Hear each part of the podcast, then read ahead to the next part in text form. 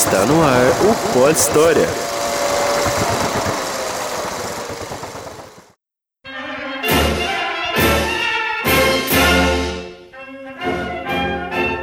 Olá, olá, amigos da Podosfera. Eu sou o Gustavo Nunes e este é o Pod História, o podcast sobre história para você que não para.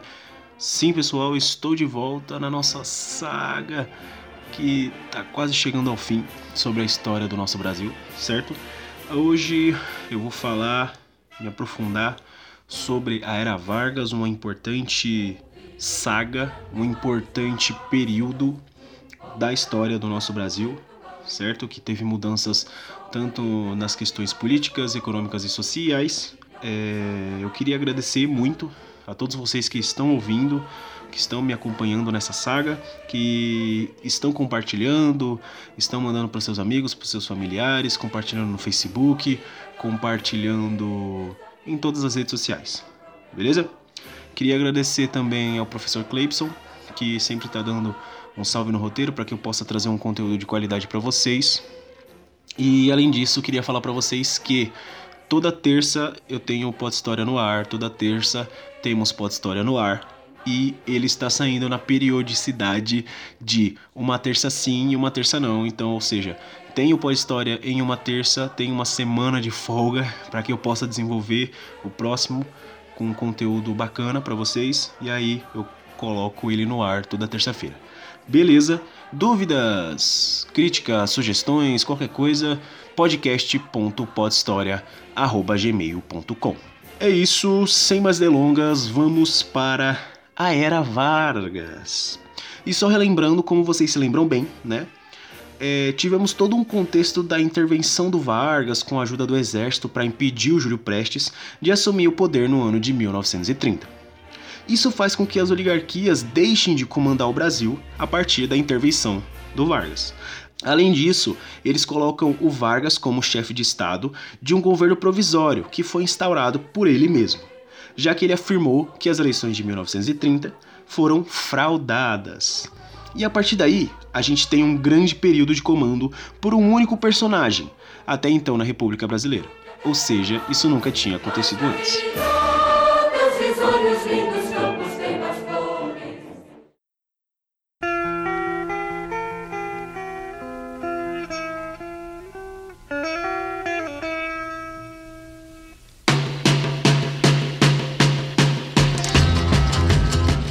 Iniciando agora o conteúdo que a gente vai ver nesse episódio, é importante eu explicar para vocês que esse período terá três partes referentes a cada fase do governo Vargas. Dentro dessas partes eu falarei, caso seja relevante, sobre suas características políticas, econômicas e sociais, para que vocês possam entender o espírito da coisa. E a partir daqui a gente tem o início da mudança de ares aqui no Brasil, nos quesitos políticos, econômicos e sociais que se tornariam heranças da era Vargas. E no quesito político, a gente tem a presença do populismo, no quesito econômico, a gente tem o desenvolvimento industrial, e no quesito social, a gente tem os direitos trabalhistas, todos eles presentes até hoje. E começando pelo começo, eu falarei sobre a primeira parte, o governo provisório, que durou de 1930 a 1934. Esse governo tem como principal característica a centralização do poder e o autoritarismo do Vargas como figura principal na política. Seu objetivo inicialmente era a elaboração e formação de uma nova Assembleia Constituinte, a fim de que fosse reorganizado uma política brasileira e elaborada uma nova Constituição. Um dos maiores receios do Vargas e dos seus apoiadores que eram os tenentes, os jovens tenentes do movimento tenentista que eu falei no episódio passado, lembra? Eles temiam que as oligarquias voltassem para o poder se novas eleições fossem realizadas o mais rápido possível. Por isso, além da elaboração dessa assembleia, né, para a realização da Constituição, a Constituição de 1891 foi revogada, ou seja, foi tirada, foi excluída a partir do momento que o Vargas entra no poder. Então ele entra, ele cancela basicamente a Constituição de 1891 e desenvolve outra Constituição. E colocando em prática o seu plano de centralização, uma das medidas dele em relação a municípios e estados brasileiros foram a dissolução do Congresso Nacional e das Assembleias Legislativas Estaduais e Municipais e a substituição dos governadores de estado por interventores, que eram nomeados pelo Vargas. Mas quem eram esses interventores? Bom, eles eram representantes militares que foram colocados no poder pelo próprio presidente, a fim de centralizar a parada, como eu já falei. Representantes do exército que foram apoiadores do movimento tenentista e que deram apoio para o golpe de 1930 ficaram encarregados dos governos estaduais, o que acabou até mesmo gerando um curto, porém relevante conflito.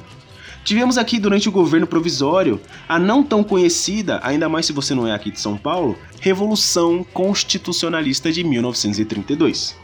Mas antes de falar sobre ela, eu tenho que fazer uma breve introdução sobre o comportamento da sociedade paulista naquele ano e como eles estavam insatisfeitos com essa perda de autonomia. Tínhamos antes, né, uma elite paulista que tomava conta das ações políticas, principalmente pela sua influência no mercado de exportação de café, com a famosa oligarquia e tudo mais. Agora, com a presença do interventor João Alberto Lins de Barros e depois o cara chamado Pedro de Toledo, que tomou o lugar do João Alberto, a galera tinha que dar uma segurada nessa autonomia, porque a rigidez era presente no estado de São Paulo e isso só deixava a população paulista entre aspas, mais inconformada.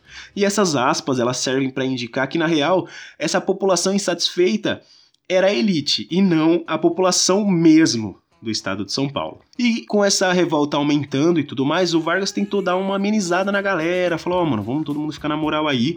E ele desenvolve um novo código eleitoral em 1932, com medidas que eram até mesmo modernas para a época, como por exemplo, a criação da Justiça Eleitoral a fim de evitar a palavra fraude que o próprio Vargas utilizou para subir o poder, a implantação do voto secreto, a imposição da obrigatoriedade do voto, ou seja, o voto agora é obrigatório, e a concessão do direito de voto para as mulheres maiores de 21 anos. E mesmo assim não foi o suficiente e o Vargas deu um ultimato para os paulistas. Ele falou que em 1933 novas eleições seriam realizadas e a criação de uma Assembleia Constituinte aconteceria. E obviamente que a galera não aceitou e exigiu também um novo interventor, um que fosse civil e paulista, o que não aconteceu. E além disso, temos um outro quesito que foi a centralização do manuseio do café. Em 1931, Vargas cria o Conselho Nacional do Café e ele basicamente estatiza a realização do comércio e da exportação desse produto. E a partir daí, a gente tem o desenvolvimento que vai ocasionar na Revolução Constitucionalista. E falando de café e fazendo um breve parênteses, eu tenho que lembrar aqui que economicamente temos poucas modificações no Brasil nessa época do governo provisório. Com a crise de 29, o governo comprou a maioria das plantações de café dos fazendeiros a fim de equilibrar o preço do mercado internacional já que, como eu disse, o mundo tentava se recuperar da crise de 29 e a industrialização aqui no Brasil se movimentava a passos curtos. Voltando à questão da Revolução de 32, como toda boa revolução, a presença de mártires é um dos principais itens para encher a galera de revolta. E foi o que aconteceu. Em um confronto com forças do governo, quatro estudantes foram mortos em 23 de maio, e suas iniciais foram utilizadas para dar o nome ao grupo secreto que planejava destituir Vargas, o MMDC, que eram as iniciais de Miragaia, Martins, Drauzio e Camargo, que foram os nomes dos jovens mortos no conflito. Com caráter separatista, oficialmente em 9 de julho de 1932 tivemos o estopim e as movimentações no estado. Os revoltosos chegaram a pegar em armas, modificando algumas fábricas para o desenvolvimento de armamento bélico, além das elites, que se juntaram e recolheram as suas joias junto com outras pessoas que também aderiram a esse movimento para pegar essas joias, venderem e comprarem novos armamentos para combater as forças do governo. E essa revolução durou apenas dois meses, porque eles não tiveram apoio de nenhum outro estado. E a rendição dos paulistas acontece em 1 de outubro de 1932. Então, aqui, só fazendo um parênteses como questão de curiosidade, 23 de maio e 9 de julho são nomes de principais avenidas aqui em São Paulo. Então você percebe que a presença dessas datas como nome de avenidas e a falta de avenidas importantes aqui no estado de São Paulo, principalmente na capital, que não tem o nome do Vargas, faz com que a gente perceba que a influência dele aqui não era muito boa, que a galera daqui não gostava dele, então a questão da Revolução Constitucionalista de 32 é mais relevante do que o próprio governo Vargas, pelo menos aqui no estado de São Paulo. E é interessante perceber que depois da rendição dos paulistas em 1 de outubro de 32, a retaliação do Vargas é muito forte. Além de perseguir e caçar os direitos de várias pessoas envolvidas com a Revolução, a movimentação e a reestruturação política e militar do Estado é realizada de acordo com as historiadoras Lilia Schwartz que é professora renomada da USP, e Heloísa Starling, também professora renomada da Universidade Federal de Minas Gerais. Então, trazendo aqui uma referência para vocês.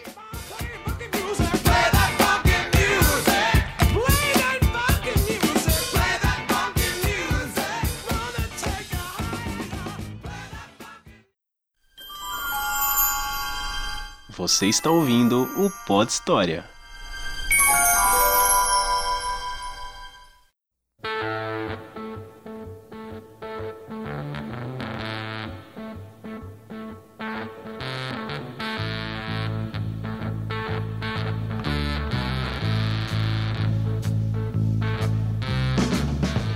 Continuando a questão da, das consequências da Revolução de 32, a gente tem a questão do Vargas, que também partiu para negociação com os paulistas e nomeou Armando Salles para a Interventoria de São Paulo. Além disso, ele garantiu a realização de uma eleição para 1933 para que uma nova assembleia né, fosse realizada e uma constituição nova redigida. A realização da nova Constituição de 1934 é um marco que caracteriza o fim do governo provisório, e cumprindo o combinado, as eleições foram realizadas em 1933.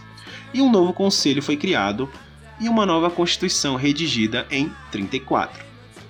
Promulgada, ou seja, aprovada constitucionalmente, democraticamente, em 14 de julho de 34, temos a implantação da segunda Constituição Republicana aqui no Brasil.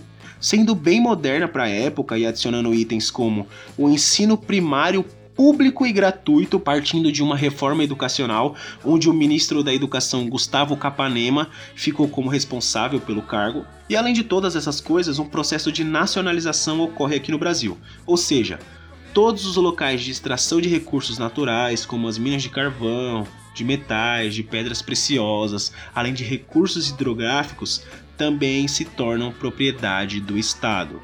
Ou seja, você tem aí não só a estatização de diversas coisas relacionadas com a economia e a política do Brasil, mas também a questão dos recursos naturais que acaba se tornando propriedade do Estado também. E é interessante citar também nesse período a criação da Justiça do Trabalho, Ainda não é a famosa CLT, né? Mas sim um órgão que regulamenta os direitos trabalhistas.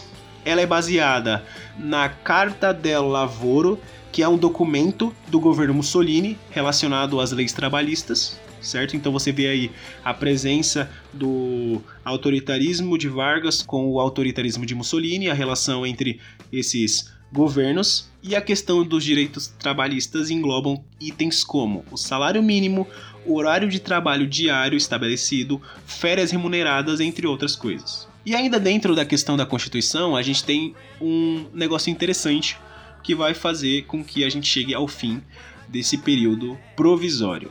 A gente tem a instauração da questão de como que funcionariam os mandatos presidenciais. A gente tem mandatos de quatro anos onde o candidato não tem a opção de reeleição, certo? E, ironicamente, um dia depois do lançamento dessa Constituição, a gente tem a reeleição de Vargas.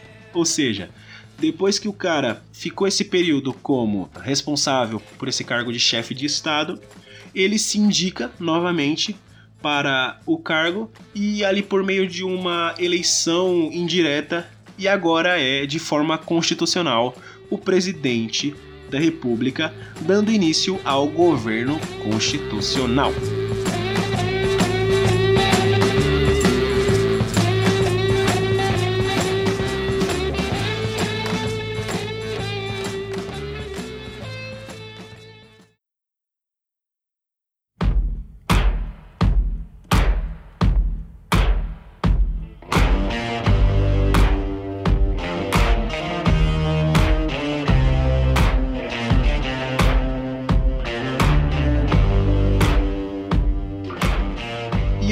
Continuar com esse conteúdo, pessoal, eu tenho que fazer um rápido paralelo do que está acontecendo ao redor do mundo. Estamos então num período entre guerras. Os governos totalitários estão tomando força e conquistando cada vez mais o apoio popular. Mussolini na Itália e Hitler na Alemanha, mas não necessariamente nesse período do governo constitucional. Eles escalam aos poucos as políticas de seus países, que estão muito frágeis devido principalmente à crise de 29, que abalou as estruturas de todo o mundo. Dessa forma, a gente não só tem o autoritarismo e a centralização do poder lá fora, como aqui também, como vocês estão vendo com o Getúlio. E tem muito mais. E voltando agora para a questão da era Vargas, a gente tem então ele como presidente oficialmente e de maneira constitucional, e questões como uma boa estruturação da sociedade política, além de um liberalismo econômico e de uma democracia, é esperado do governo Vargas. Mas o que aconteceu foi exatamente o contrário. Uma polaridade radical tomou conta do cenário político brasileiro, com a criação de dois grupos políticos que defendiam ambos os lados, ou seja, a direita e a esquerda. E ao lado da direita, a gente tem a criação da Ação Integralista Brasileira, ou AIB, liderada por Plínio Salgado, surgindo no meio da bagunça que foi a Revolução de 32. E eles refletiam as influências dos fascismos europeus, principalmente o italiano, aqui no Brasil. E esses integralistas eles se vestiam com roupas de características militares da cor verde e entre as características desses integralistas, a gente tem a presença da vestimenta que era uniforme de cor verde, a gente tem um culto ao líder, ou seja, eles cultuavam o Vargas como um cara muito foda, e além de apoiar ele, obviamente, eles organizavam grandes encontros públicos e formavam milícias que agiam violentamente contra os grupos de esquerda esses integralistas eles souberam explorar a insatisfação e o medo das classes médias baixas com as dificuldades econômicas, fruto da Grande Depressão, né? E conquistaram milhares de adeptos. E do lado da esquerda, a gente tem a Aliança Nacional Libertadora, ou ANL, que era apoiada pelo Partido Comunista do Brasil, o PCB. A Aliança Nacional se inspirava no comunismo soviético, aquela época controlado por Joseph Stalin, e aqui no Brasil posicionava-se como uma frente de combate ao fascismo. A ANL então acabou se tornando o principal articulador da luta revolucionária defendida pelos comunistas e pelas classes mais populares daquela época. E o grande nome da ANL era um cara chamado Luiz Carlos Prestes, quem lembra dele? Que foi nomeado presidente de honra do partido e grande nome da luta popular no Brasil, desde que havia liderado a coluna de Prestes na década de 20. Ainda dentro do contexto da esquerda, ou seja, da ANL, a gente tem um esquema organizado por eles que acabou culminando no plano do presidente para instaurar o famoso Estado Novo. Esse esquema organizado pelos comunistas foi a Intentona Comunista, que basicamente foi um levante que eclodiu em 1935 nas cidades de Recife, Rio de Janeiro e Natal e tinha como objetivo tirar o Vargas do poder. Obviamente que esse movimento fracassou e isso só fez com que o Getúlio centralizasse ainda mais o poder nas suas mãos.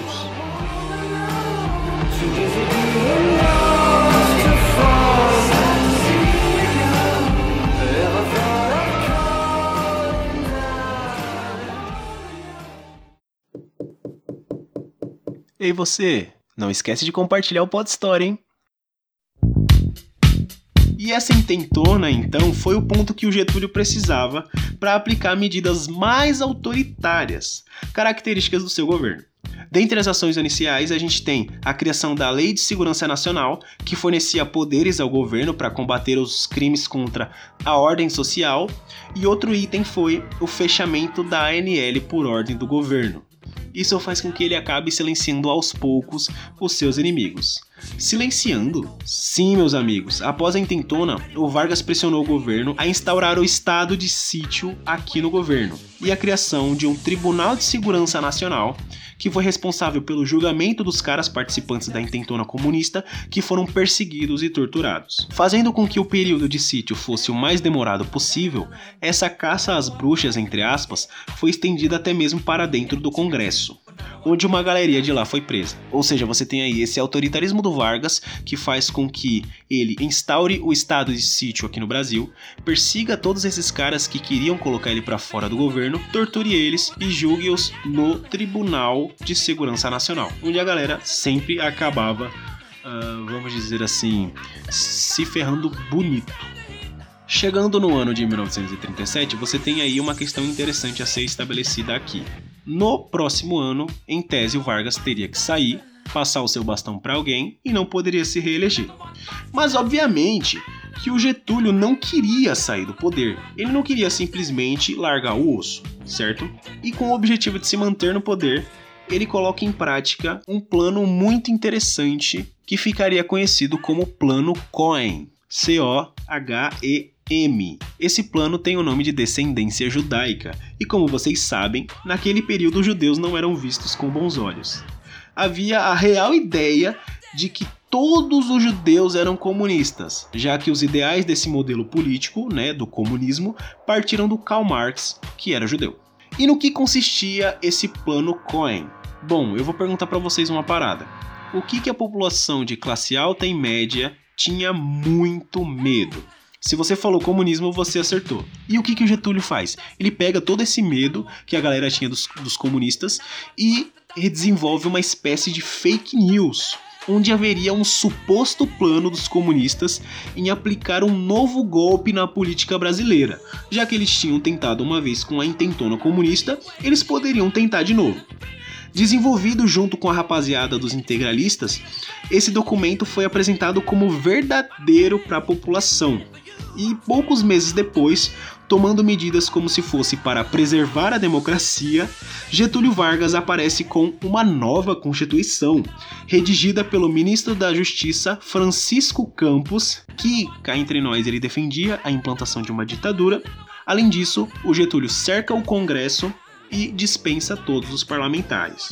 A partir disso, um novo regime é implantado em 10 de novembro.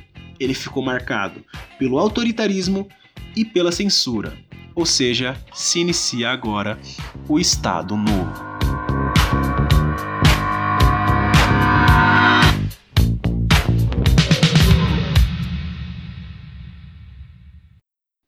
Bom, se vocês não sabiam até agora, eu vou falar para vocês. O apoio popular de Vargas era muito grande. O sentimento nacionalista que foi desenvolvido durante os anos de seu mandato, além da divulgação de informações para as massas, foi essencial para que ele tivesse a população ao seu lado. Mas como que ele realizava tudo isso? Através dos meios de comunicação, principalmente do rádio. E um item muito interessante que a gente vai ter aqui, que é utilizado até hoje, é o programa conhecido como A Voz do Brasil. Boa noite. Em Brasília, 19 horas.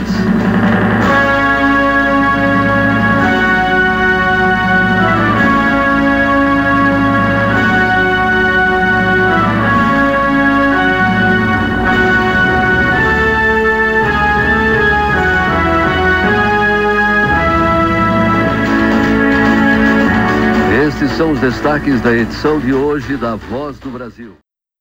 Como eu já falei, ele utiliza da comunicação para alcançar grande parte do seu público.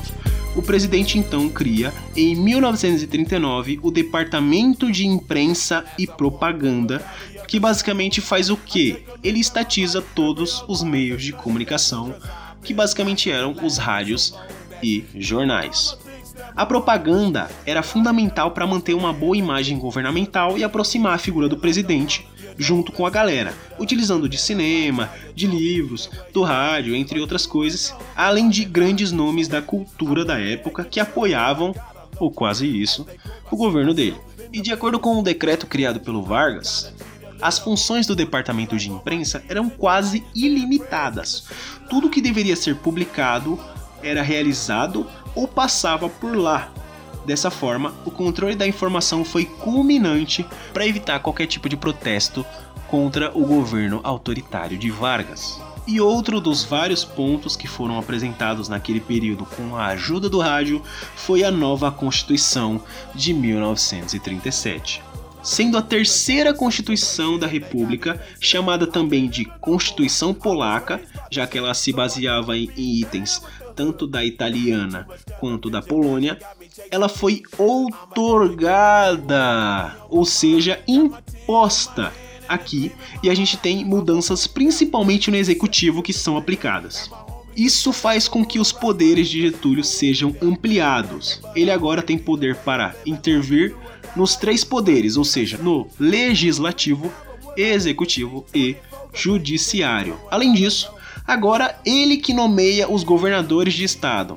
Aliás, os interventores militares de cada estado. E muito se fala sobre a comparação entre o governo de Vargas com os regimes fascistas de Hitler e Mussolini. E o interessante a ser esclarecido aqui é que a falta de características como um partido que realizasse essa interação entre governo e população, além de uma falta de um discurso eugenista e um governo que não é ultranacionalista, faz com que o governo de Vargas se distancie desses outros dois. Mas veja bem, dois itens. Eu não estou falando que o governo de Vargas não seja nacionalista, ele era e muito. E outra coisa, eu não tô passando pano para ele não. Eu só tô estabelecendo a diferença entre o governo do Vargas e os governos fascistas da Europa. E voltando para a questão da política, eu posso afirmar aqui com certeza que o Vargas tinha seus pilares que sustentavam o seu governo. E dois deles eram o apoio do exército e o apoio popular. Dessa forma, a gente tem então a implantação e utilização do populismo, que nada mais é do que uma aproximação do representante governamental com a população, ou seja, a aproximação do presida com a população. E as práticas do Getúlio visavam atender as classes mais pobres, tanto que vem daí o termo pai dos pobres quando se refere ao cara. Com o populismo, o presidente não precisa utilizar do seu partido para governar, tanto que a gente chegou até aqui nesse episódio e eu até agora não mencionei nada sobre o partido dele. Vargas então utiliza desse processo para agradar a galera, a fim de se manter por mais tempo. Uma das práticas que ele promoveu foi relacionada ao trabalhador brasileiro, com a criação da consolidação das leis trabalhistas em 1943, ou seja, a famosa CLT, juntamente com a Justiça do Trabalho e outros itens que eu falei anteriormente.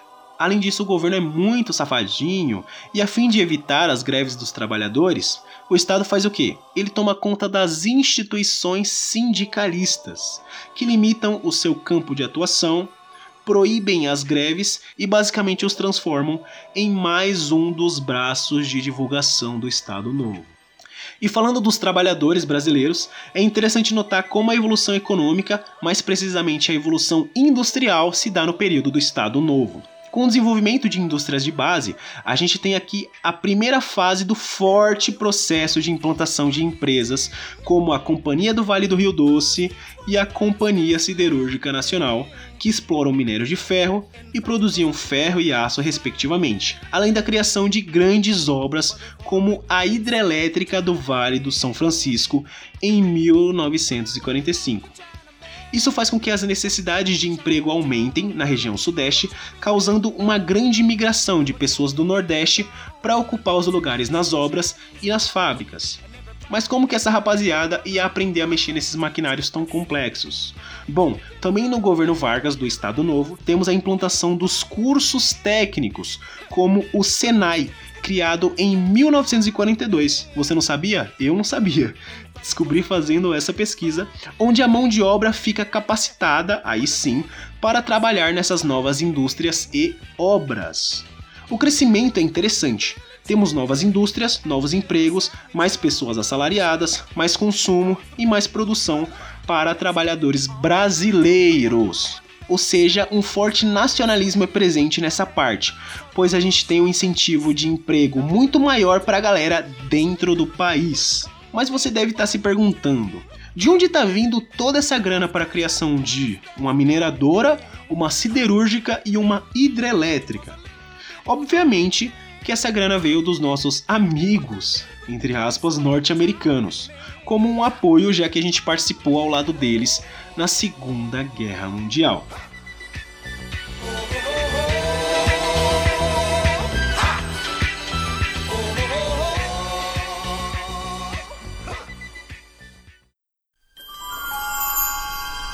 Você está ouvindo o Pod História.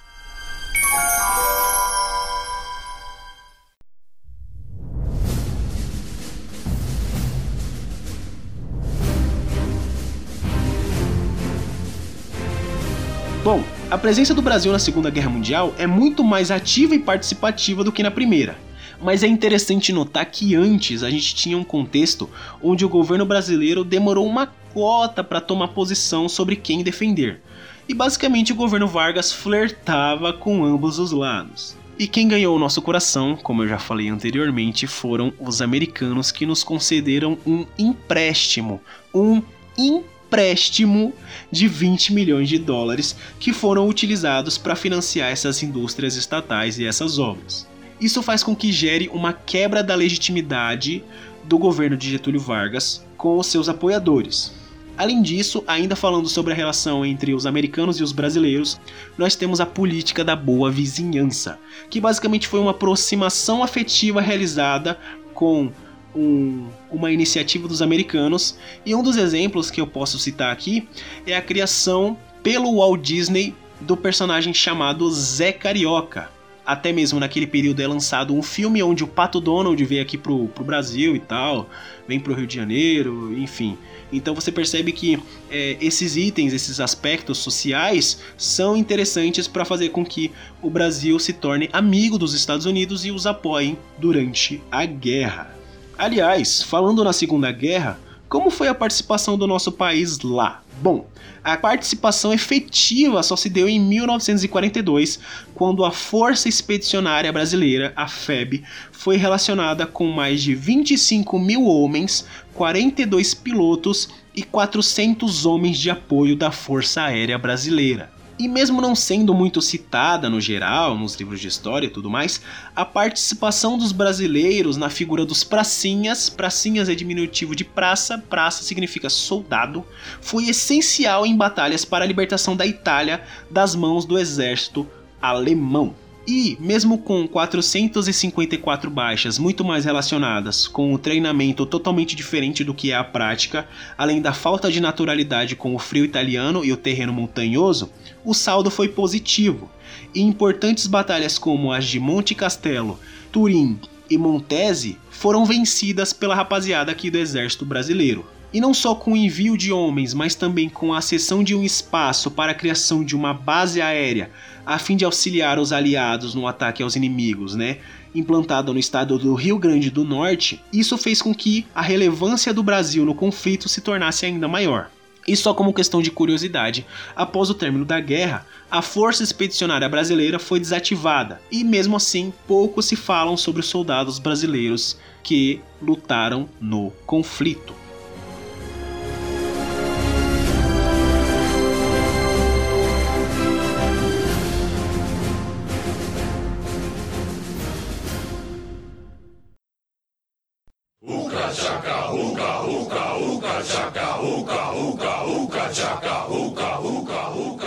Falei para vocês, a participação do Brasil na Segunda Guerra Mundial abalou as estruturas do Estado Novo. E o começo do fim se dá em 1943, quando um grupo de intelectuais escreve um documento chamado Manifesto dos Mineiros, falando que o governo do Vargas estava cheio de caô e que ele não respeitava a democracia. Além disso, eles queriam a volta da democracia com o fim do Estado Novo. Percebendo e querendo acalmar os nervos da galera, ele aceitou a realização de uma emenda constitucional e a criação de outros partidos foi permitida no governo dele. E além disso, ele falou também que uma nova eleição seria realizada em 1945. Novos partidos surgiram, uns a favor e outros contra as ideologias do cara. Dos partidos que surgiram, eu posso citar o Partido Trabalhista Brasileiro, o Partido Social Democrata, a União Democrática Nacional, e o Partido Comunista Brasileiro, que deixa de ser criminoso. Bom, galera, lembra que eu falei para vocês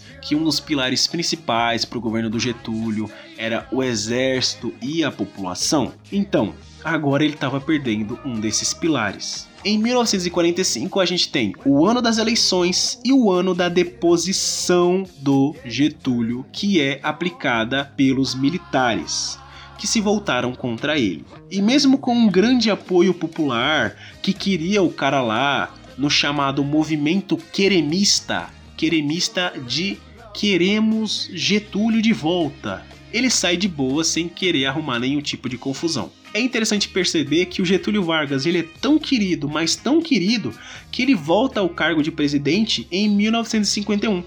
E entre esse meio termo, entre 45 e 51, ele consegue se eleger como senador e na presidência ele dá lugar para o candidato da coligação entre o PSD e o PTB, chamado Eurico Gaspar Dutra, dando fim à era Vargas que foi a maior duração de um presidente no poder aqui no Brasil.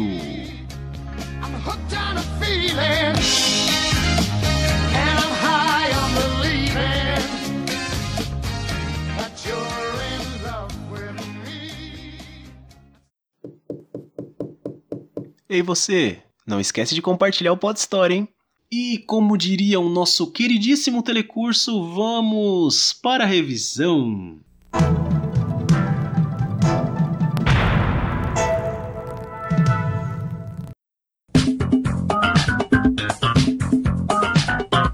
Meus amigos, vocês já sabem como que funciona a revisão. Se você não sabe, tá chegando aqui de paraquedas, não fique assustado, entendeu? O que, que, eu faço? Eu pego o conteúdo que eu trabalhei com vocês durante todo esse episódio e resumo em alguns tópicos para que vocês se lembrem do que foi estudado, certo? Vamos lá! 1. Um, temos o golpe aplicado pelo Vargas com o apoio dos militares em 1930. Ele assume o cargo de chefe de Estado em um governo provisório implantado por ele mesmo, dando início ao seu governo. 2. Dessa forma, quando ele assume o poder, ele já tem os seus objetivos de centralização e de realizar uma nova Constituição que foi promulgada em 1934. Suas ações, como a substituição de governadores por interventores, assim como outros fatores políticos e econômicos, fizeram com que a Revolução de 32 acontecesse no estado de São Paulo.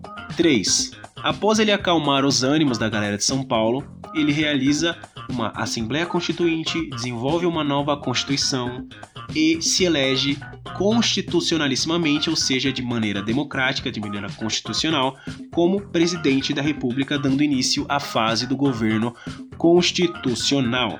4. Indo totalmente contra o que a galera achava, temos aqui na real um autoritarismo muito mais forte e uma polarização política.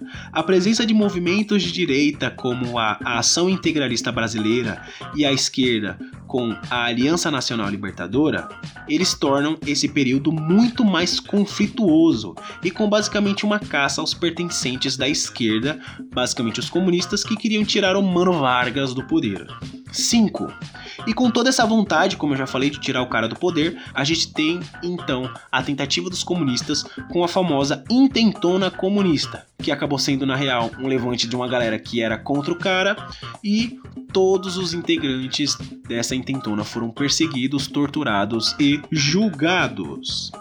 6. Isso faz com que o governo se torne mais centralizado e rígido, com a criação de leis e tribunais, como eu já falei, que perseguem os responsáveis por aquele levante. Além disso, era a chance que o Vargas queria para aplicar o seu golpe de Estado, ou seja, o seu golpe dentro do golpe, levando ao Estado Novo.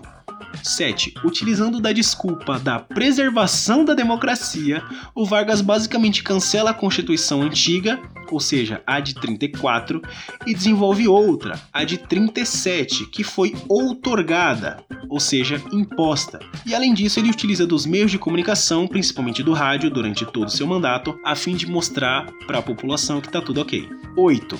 O ato que culminou na implantação do Estado Novo, que foi marcado pela censura e pelo autoritarismo muito mais forte, assim como aconteceu em vários outros países, principalmente na Europa, foi a aplicação do Plano Cohen, C-O-H-E-M, que nada mais era que um plano fake, onde o Vargas dizia que os comunistas queriam tomar novamente o governo e utilizou do nacionalismo e do medo da população para instaurar um estado de sítio, gerar modificações no governo, a fim de evitar que esse plano, entre aspas, entrasse em ação. 9. Utilizando da Constituição de 1937, além das movimentações políticas visando centralizar o poder nas mãos do Getúlio foi uma das principais características desse período. 10. Uma das características principais do governo Vargas é o populismo, que visa atender às necessidades de classes mais baixas. 11. A presença do Brasil na Segunda Guerra faz com que Vargas perdesse a legitimidade, ou seja, o, o apoio de seus aliados no governo. Aos poucos, então, a galera queria que um governo democrático e que novas eleições fossem realizadas. 12. Percebendo que a sua influência no exército já não existia, Vargas é deposto em 1945, mesmo com o movimento queremista Queremos Vargas. Ainda assim, o Getúlio sai na moral e novas eleições são realizadas. Eurico Gaspar Dutra é eleito e acaba a Era Vargas, que foi o maior período de um presidente no poder aqui no Brasil. E 13. E até hoje eu posso citar para vocês itens que se tornaram heranças da Era Vargas. No quesito social, nós temos a implantação da CLT, da Justiça do Trabalho e das leis trabalhistas. Na questão econômica, nós temos o desenvolvimento industrial com as indústrias de base e no quesito político, nós temos o populismo, que foi muito presente aqui no Brasil.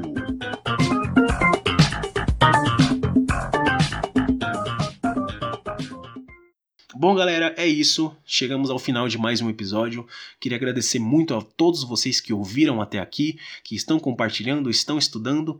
É, eu confio muito no potencial de vocês, assim como vocês estão confiando no meu potencial, no potencial desse podcast. Queria pedir para vocês que compartilhem, continuem compartilhando no Facebook, nas páginas, em todo lugar que vocês conseguirem, certo?